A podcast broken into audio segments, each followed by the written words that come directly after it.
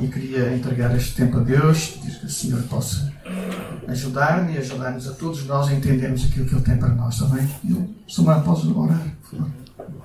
Pai, obrigado porque a tua palavra fala no nosso coração e tu usas não somente ela, mas usas pessoas que tu escolhes para a verbalizarem, Sim, a, sim. a explicarem, a usarem a tua palavra para nos instruir tu também para nos educar e corrigir, Senhor. E nesta hora nós queremos orar para que o propósito pelo qual tu nos deixaste a tua palavra seja feito nas nossas vidas, Amém. que os nossos corações estejam disponíveis para ouvir a tua correção e a tua repreensão e que nós saiamos eh, deste local mais quebrantados, mais humilhados diante de ti, mais transformados para sermos mais parecidos contigo. Sim, Que sim. possas agora, nesta hora, usar o Jorge, Sim, Senhor. uses toda a preparação, toda, toda a unção do Espírito Santo Sim, que colocaste sobre ele, para que as suas palavras sejam transmitidas como tu queres e que nós as possamos receber para a tua glória.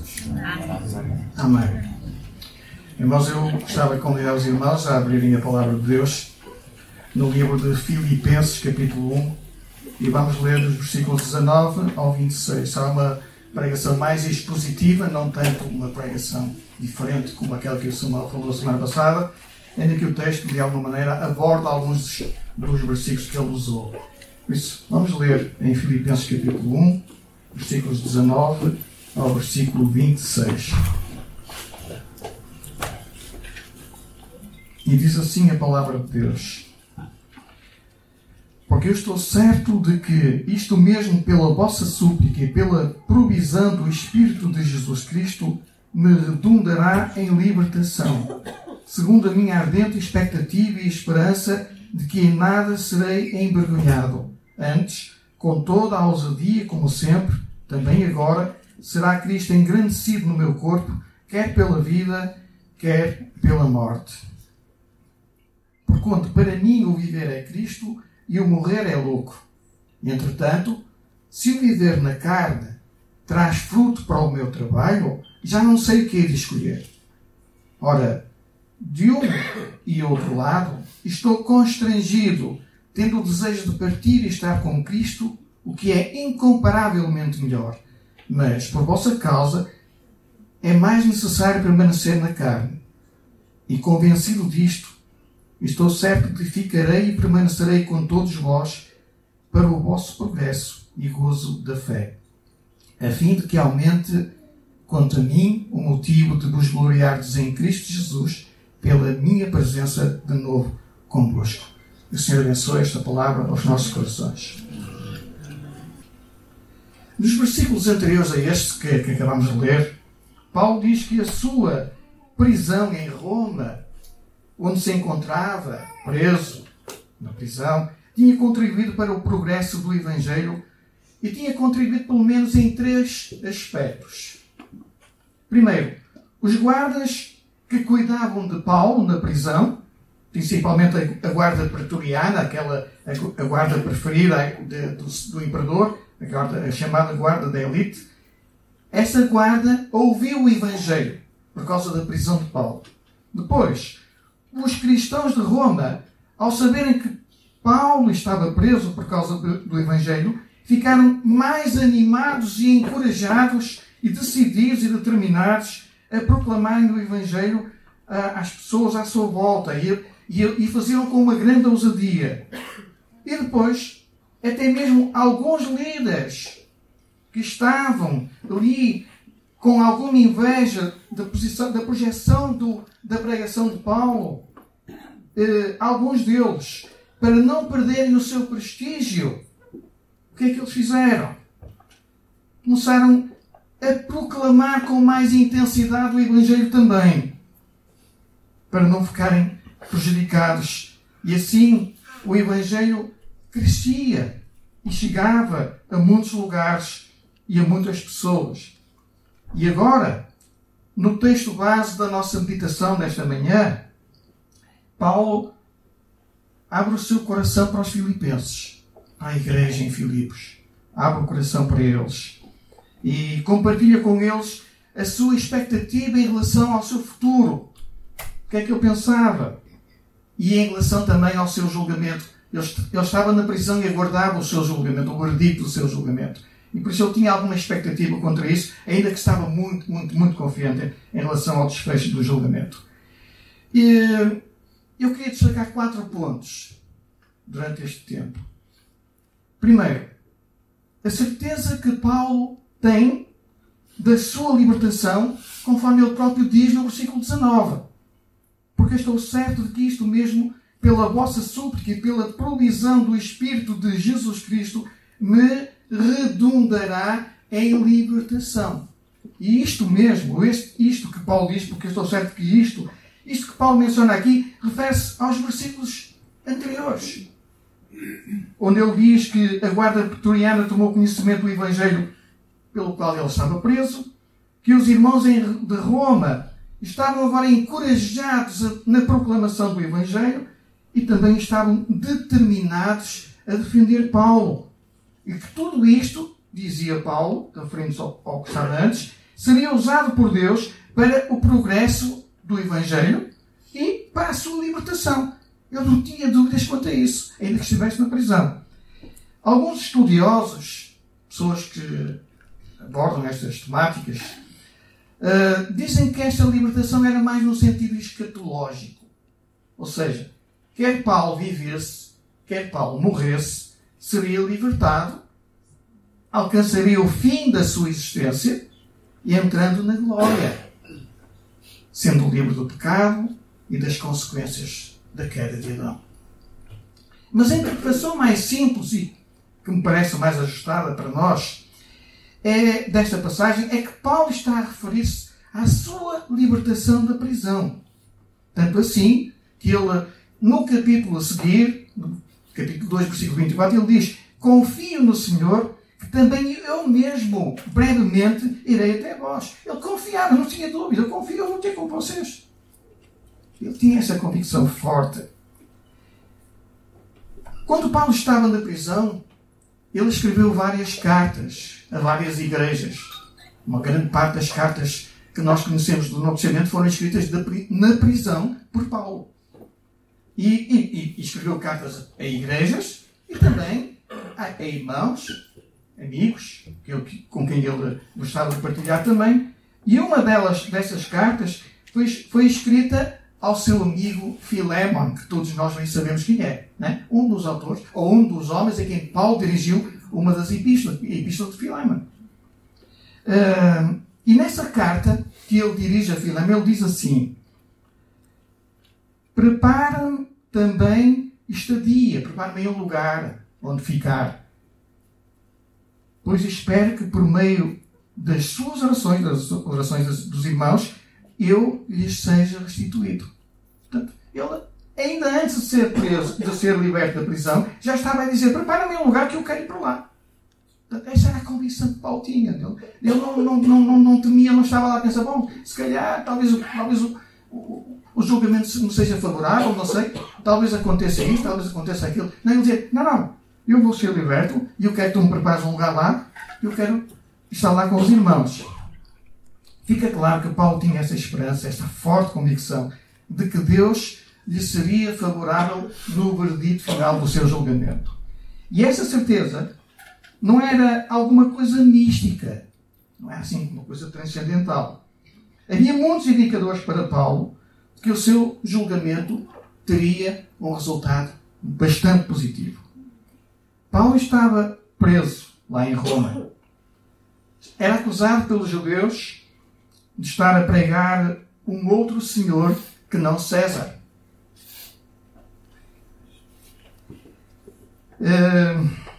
E bem sabemos que esta acusação era infundada, que era uma maldade e também uma mentira contra Paulo. Os judeus queriam provocar os romanos para que eles prendessem Paulo, para que eles não, não deixassem uh, exercer su, o seu ministério. E queriam que ele prendesse, que eles o prendessem, para que porque as multidões que estavam a ouvir a pregação de Paulo estavam a crescer. Cada vez havia mais gente a ouvir, cada vez haviam mais conversões. E isto, de alguma maneira, uh, trazia alguma, alguma, algum incómodo aos concorrentes de Paulo. E, entretanto, Paulo já teria feito a sua defesa. Já tinha certamente falado com seus advogados, pessoas que o podiam ajudar naquela altura, e já teria feito a sua, a sua, a sua defesa. O que Paulo aguardava era o resultado do seu julgamento, pelo qual ele se sentia bastante otimista. Como ele próprio diz no versículo 19, é? estou certo de que isto resultará na minha libertação. Haviam então, como disse já, alguns indicadores que traziam esta certeza a Paulo. Ele não tinha esta ideia só porque tinha. Ele tinha alguns indicadores. Paulo tinha, primeiro, ele tinha feito uma boa defesa. Tinha apresentado bons argumentos na sua, na sua, em, em sua defesa. E sentia que tinha dado as respostas certas. Não tinha inventado nada, tinha sido transparente. Segundo, tanto quanto se sabe, o Império Romano, por essa altura, não tinha nada de oficial contra os cristãos. Os cristãos eram tolerados e bem aceitos lá no Império. Não havia nada. Eles eram, viviam pacificamente no seu lugar, fazendo a sua vida, e os outros respeitavam e não havia nenhuma acusação contra eles. E por isso é que nós entendemos porque é que a perseguição aos cristãos só começou alguns anos mais tarde. Naquela altura tudo era, estava em paz. Mas o mais importante é que Paulo contava com duas coisas para a sua libertação. Ele não tinha. Ele, ele estava absolutamente convicto de que estas coisas seriam fundamentais para o ajudarem a ser livre da prisão. E ele diz isto no versículo 19. Estou certo de que, vejam, pela vossa súplica, pelas vossas orações, e com a ajuda do Espírito de Jesus Cristo, o Espírito Santo, tudo isto me aconteceu. Tudo isto que me aconteceu resultará na minha libertação. Ele não estava confiante no, que, que, que o juiz que o ia julgar estivesse mais ou menos bem disposto naquele dia, ou que os argumentos que ele apresentou que eram suficientemente esclarecedores e que iam trazer solução para, para a sua libertação. Não. Ele confiava na oração dos irmãos, da igreja, dos irmãos que oravam por ele, e também confiava na ajuda do Espírito Santo. Estes eram os dois grandes suportes para a sua defesa. Paulo contava, com, como disse, com os irmãos e com a ajuda do Espírito Santo. Paulo valorizava muito os ensinos de Jesus. Apesar de, de Paulo não ter convivido com Jesus no seu ministério terreno, só se converteu quando ia lá para Damasco prender os cristãos. Paulo, cristão que nós amamos e que nos ensina tanta coisa hoje, ia perseguir os nossos irmãos naquela altura. Foi aí que ele conheceu Jesus. Mas, como disse, uh, Paulo respeitava muito uh, as palavras de Jesus, aquilo que ele conhecia, que ele ia aprendendo e ouvindo também dos irmãos. E quando Jesus diz em Marcos 13 algo muito interessante, ele diz em relação aos, aos discípulos que estavam temerosos quanto à perseguição que começava a ser feita por eles, e Jesus diz assim: quando os levarem diante das autoridades, não se preocupem com o que vão falar, mas falem o que lhes for concedido na hora, porque não são vocês que falam, mas o Espírito Santo. Ele é que vai falar. Confiem, deixem-se conduzir, não tenham medo. E Paulo também contava com esta ajuda. Isto fazia-o crer que o resultado do seu julgamento ia ser favorável. Porque ele, se fosse interpelado no seu julgamento, ele ia responder com a ajuda do Espírito Santo. E quem pode opor-se à ação do Espírito Santo? Não queria deixar de referir uma lição importante aqui. Primeiro, Paulo sabia que estava nas mãos de Deus libertá-lo ou não. Não tinha nenhuma dúvida quanto a isso. Paulo sabia bem disso. Sabia também que Deus iria usar as orações dos irmãos para lhe trazer benefício.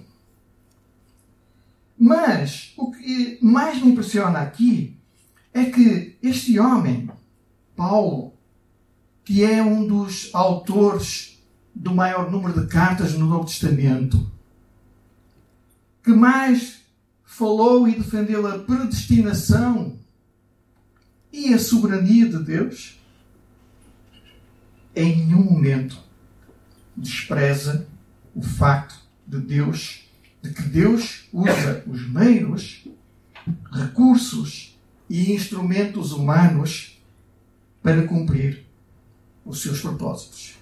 Deus usa os meios e recursos humanos para cumprir os seus propósitos também. É errado para nós temermos crer na soberania de Deus, alegando que isso anula a nossa responsabilidade enquanto humanos. É errado. Atentemos para o exemplo de Paulo. Paulo sabia muito bem que a sua vida e o seu futuro estavam nas mãos do soberano Deus. Eu não tinha nenhuma dúvida quanto a isso. Mas não deixou de pedir orações. E não deixou de esperar na ajuda do Espírito Santo. Segundo, Paulo tinha a expectativa de que não seria envergonhado. Ele podia passar por vergonha. Havia muita coisa que podia trazer uma grande confusão à, vida dele e ao futuro dele. E por isso ele diz no versículo 20 e 21: Minha ardente expectativa e esperança é que em nada serei envergonhado, mas que com toda a ousadia, como sempre e também agora, Cristo seja engrandecido no meu corpo, quer pela vida, quer pela morte. Porquê? Porque para, para mim, o viver é Cristo e o morrer é lucro ou ganho. Embora Paulo estivesse convicto da sua libertação, a sua maior expectativa naquela prisão era aquele desejo de que Cristo fosse engrandecido na sua vida. Não havia outra coisa que Paulo não quisesse que não fosse engrandecer Cristo na sua vida. Ou seja, que através de Paulo, da sua vida, da sua conduta, o nome de Cristo fosse conhecido por todos. Todas as pessoas. Quer ali em Roma, quer à volta de Roma, nos lugares onde o Evangelho era anunciado. E também Paulo desejava que esse Evangelho fosse, chegasse ao próprio imperador. E fazia por isso. E fazia por isso também. É isso que Paulo desejava no seu coração. Esta é a minha ardente expectativa. Que o Evangelho chegue a todos. Paulo queria que Cristo fosse glorificado no seu corpo, na sua vida, no seu viver, no seu dia a dia. Quer pela sua vida, quer pela sua morte. Parece que isto aqui está a falhar. Espero que me ouçam.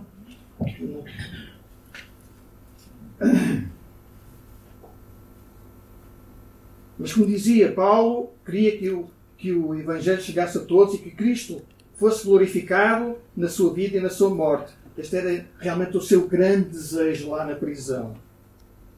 Mas também Paulo não queria ficar envergonhado, como já referi antes. E ele diz isto no versículo 20: Minha ardente expectativa e esperança é que em nada serei envergonhado. Tinha esta forte convicção que não vão ser envergonhados. Paulo não queria ser envergonhado diante de Deus, diante da igreja ou diante de si próprio. E, e não queria ser envergonhado para não fraquejar, para não fraquejar ou negar a Cristo por causa da sua possibilidade da pena de morte. Paulo desejava, obrigado. Paulo desejava mais do que nunca e acima de tudo que Cristo fosse engrandecido no seu corpo, pela vida ou pela morte. No versículo 21, Paulo diz: Porquanto para mim o viver é Cristo e o morrer é lucro. Todos nós conhecemos bem esta, este, este versículo. E dizê-lo, às vezes o difícil é realmente vivermos esta, esta realidade. Cristo era a única razão da existência de Paulo. Ele vivia para Jesus mesmo, para o servir para o anunciar, para o proclamar, para o glorificar. Paulo era tão consagrado a Jesus, mas mesmo tão consagrado a Jesus, O seu amor por Jesus era tão grande que ele não concebia a ideia de viver sem Jesus. Mas, por outro lado, a morte, conforme Paulo diz, é lucro. É ganho. Ele não temia a hipótese de ser condenado à morte. Às vezes nós pensamos, ah, se calhar Paulo estava com medo de ser condenado à morte. Ele não temia isso. Ele tinha consciência que não tinha nada a perder. A morte, como ele refere, era lucro. Era boa para ele. E porquê que Paulo dizia que a morte era boa para ele? Nós podemos aqui fazer diversas conjecturas e cada um de nós, se calhar, teria, teria algumas opiniões diferentes nos outros. Mas porquê que a morte era lucro para Paulo? Em Gálatas 2.20, versículo que os irmãos também certamente conhecem, não é? Já estou crucificado com Cristo e vivo não mais eu, mas Cristo vive em mim. Já estou crucificado com Cristo. Ou seja, já morri para o mundo. Eu já morri para o mundo. Já morri para o pecado. E por isso, a morte para mim é lucro. Não tenho nada a perder, só tenho a ganhar. A morte para mim é lucro. Paulo não vivia para o prazer ou para o conforto, como a maioria de nós hoje vive, em grande parte. Paulo vivia para Jesus porque sabia que a morte não era o fim. Ele sabia que depois da morte Cristo aguardava. Aguardava de braços abertos para receber. E que a morte seria vencida pela ressurreição. Irmãos, Paulo é o exemplo de alguém que vivia literalmente para Jesus. E estas palavras de Paulo deveriam às vezes até envergonhar-nos. Quão frio é o nosso coração, tantas vezes. Quão inconstante é o nosso compromisso com Jesus. Que Deus nos dê essa paixão, esse desejo, essa visão da glória de Cristo e da sua obra completa. E que o nosso único propósito seja viver para a glória de Deus, para glorificar Cristo. Em terceiro lugar, atentamos para a visão que Paulo tinha quanto ao futuro e como isso era um dilema também para ele. Paulo tinha uma grande convicção em relação ao futuro, uma grande certeza do que, é, do que, que, o esperava, mas ao mesmo tempo ele passava por um, enfrentava um grande dilema. Qual era o dilema? Diz, diz Paulo no versículos 22 a 24: Entretanto, se eu viver na carne traz fruto para o meu trabalho, já não sei o que hei de escolher. Ora, de um lado e do outro, estou constrangido. Tendo o desejo de partir e estar com Cristo, o que é incomparavelmente melhor. Mas, por vossa causa, é mais necessário permanecer na carne. É mais, é mais necessário que eu fique vivo na mesma. Me junto a vocês. Esta maneira de Paulo ver a vida trazia de facto este dilema. Ele dizia que o morrer era lucro para ele, mas talvez o, o morrer, o lucro para ele, não fosse para os seus irmãos e para os seus filhos na fé. Paulo não sabia o que pedir a Deus. Ele estava mesmo a enfrentar um dilema terrível. Ele não conseguia escolher entre o viver ou o morrer. E por isso ele diz: de um lado e do outro estou constrangido. Quer morra, quer vive, eu estou constrangido. Não sei o que é melhor. Viver aqui, dizia Paulo em relação aos irmãos, para servir os irmãos, para os ajudar. Uh, é bom. É ótimo. É, uma, é certamente uma boa oportunidade de eu poder servir a Jesus. Mas Paulo estava na prisão. E na prisão só havia duas possibilidades. Ou ser condenado e executado, ou ser libertado. Não havia outra. Não havia meios termos, era um ou outro.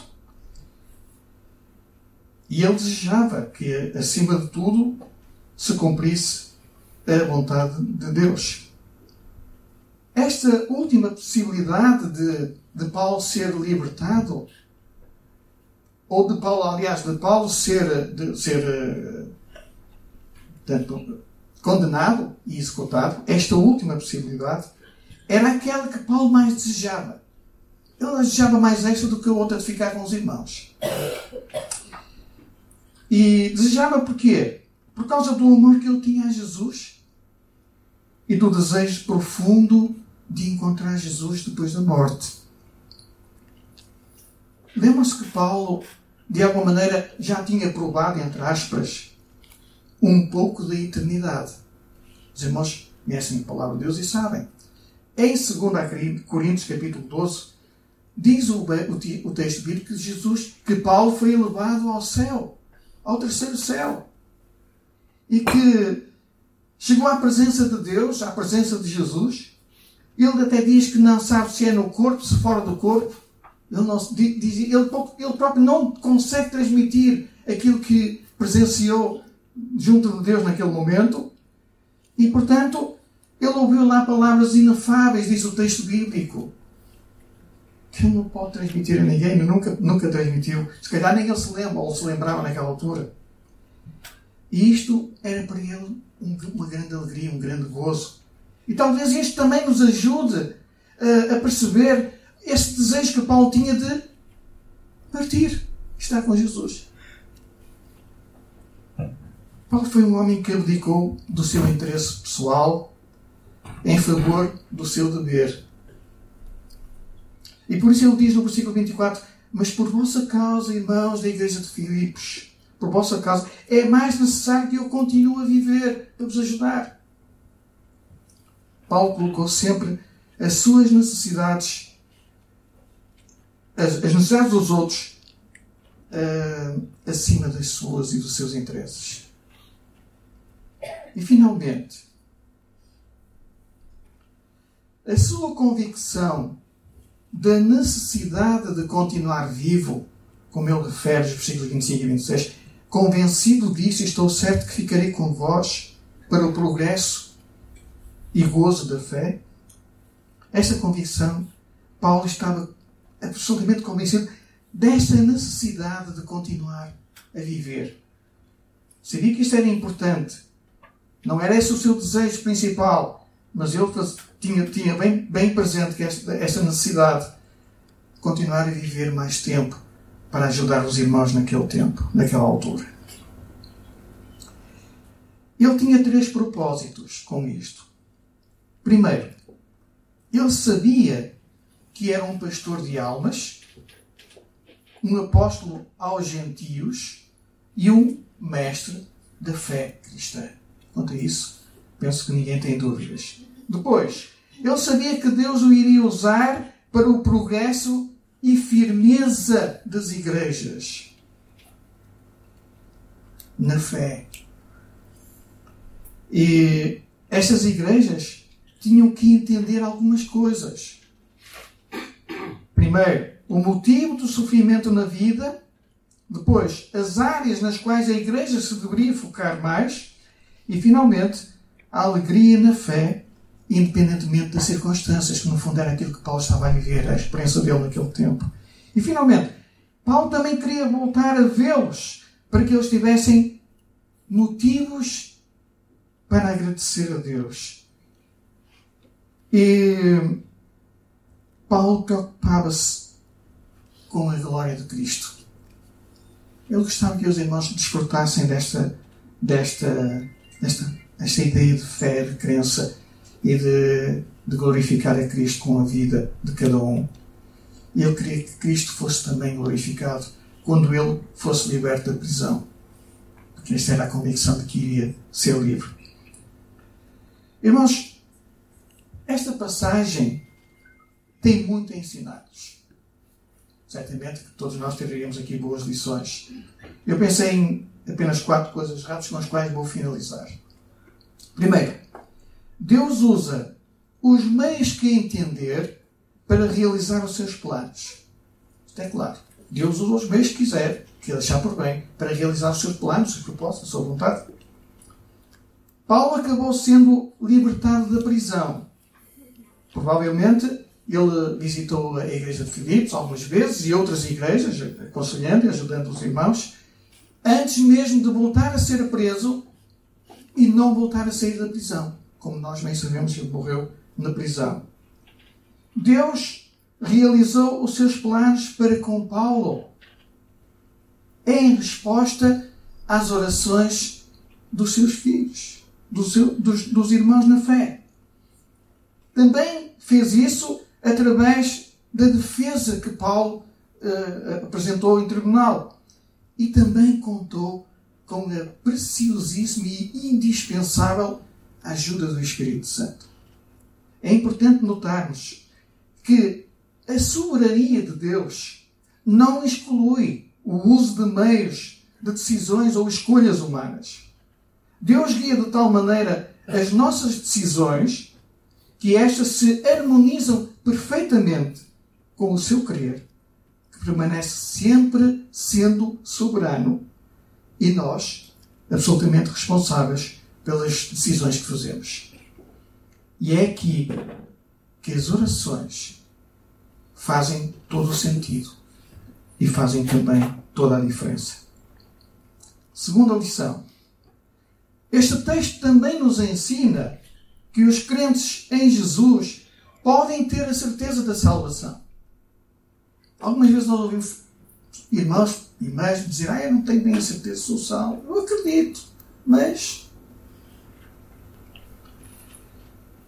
Paulo tinha o desejo de partir e estar com Cristo, como nós bem, bem sabemos, e ele dizia: Para mim, o morrer é lucro.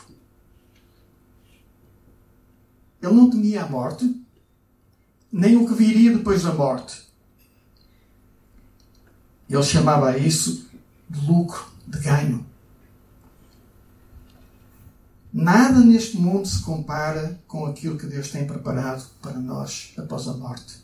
Nem olhos viram, nem ouvidos ouviram, nem jamais penetrou em coração humano tudo aquilo que Deus tem preparado para aqueles que o amam. Há até um, uma música muito bonita com esta que fala disto. Né? Nada nada do que nós já vimos aqui de mais belo neste mundo se compara com aquilo que Deus tem preparado para aqueles que o amam, para aqueles que são seus.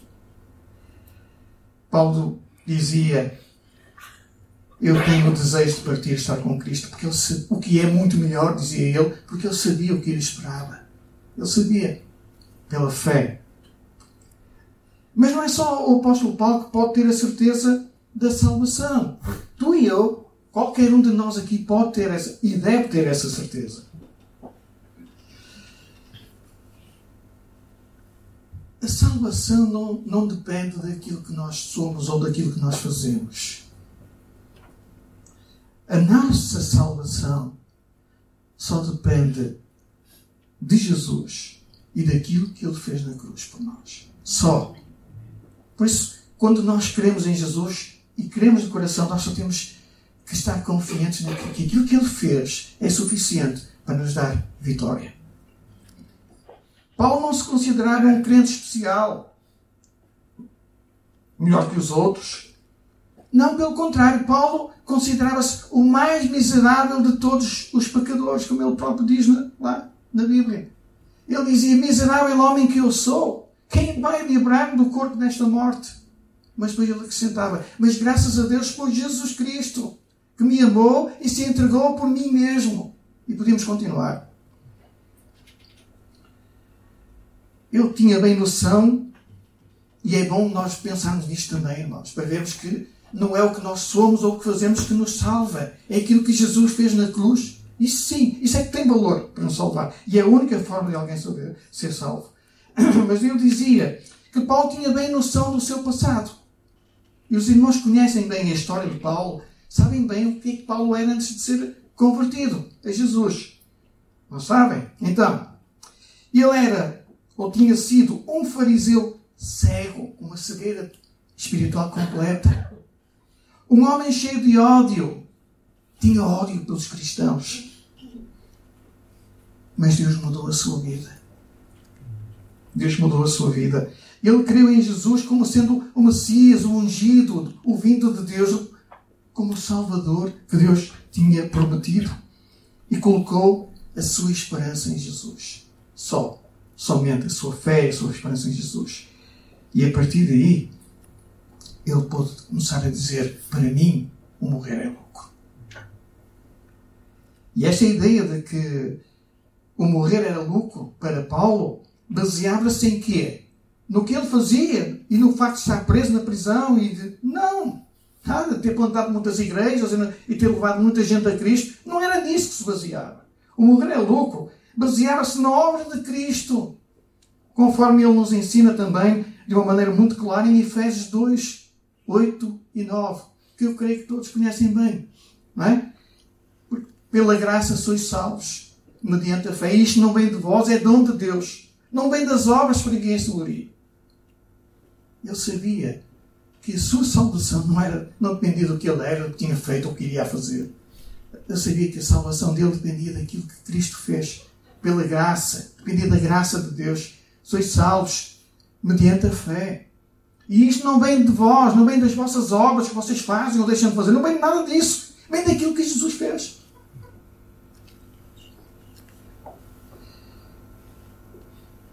É por isso que Paulo dizia, com esta certeza, com esta forte convicção: para mim, o morrer é lucro. Portanto, meu irmão, minha irmã, se tu crês em Jesus como teu Salvador e Senhor, não tens por que ter dúvidas quanto à tua salvação. Não tenhas dúvidas. Confia que Deus, quando diz que aquele que crê em Jesus será salvo, salva mesmo. Deus não é homem para que minta, filho do homem. Para a confusão. Terceira lição. À semelhança de Paulo, tu e eu, nós que estamos aqui, também podemos e devemos viver para engrandecer a Cristo.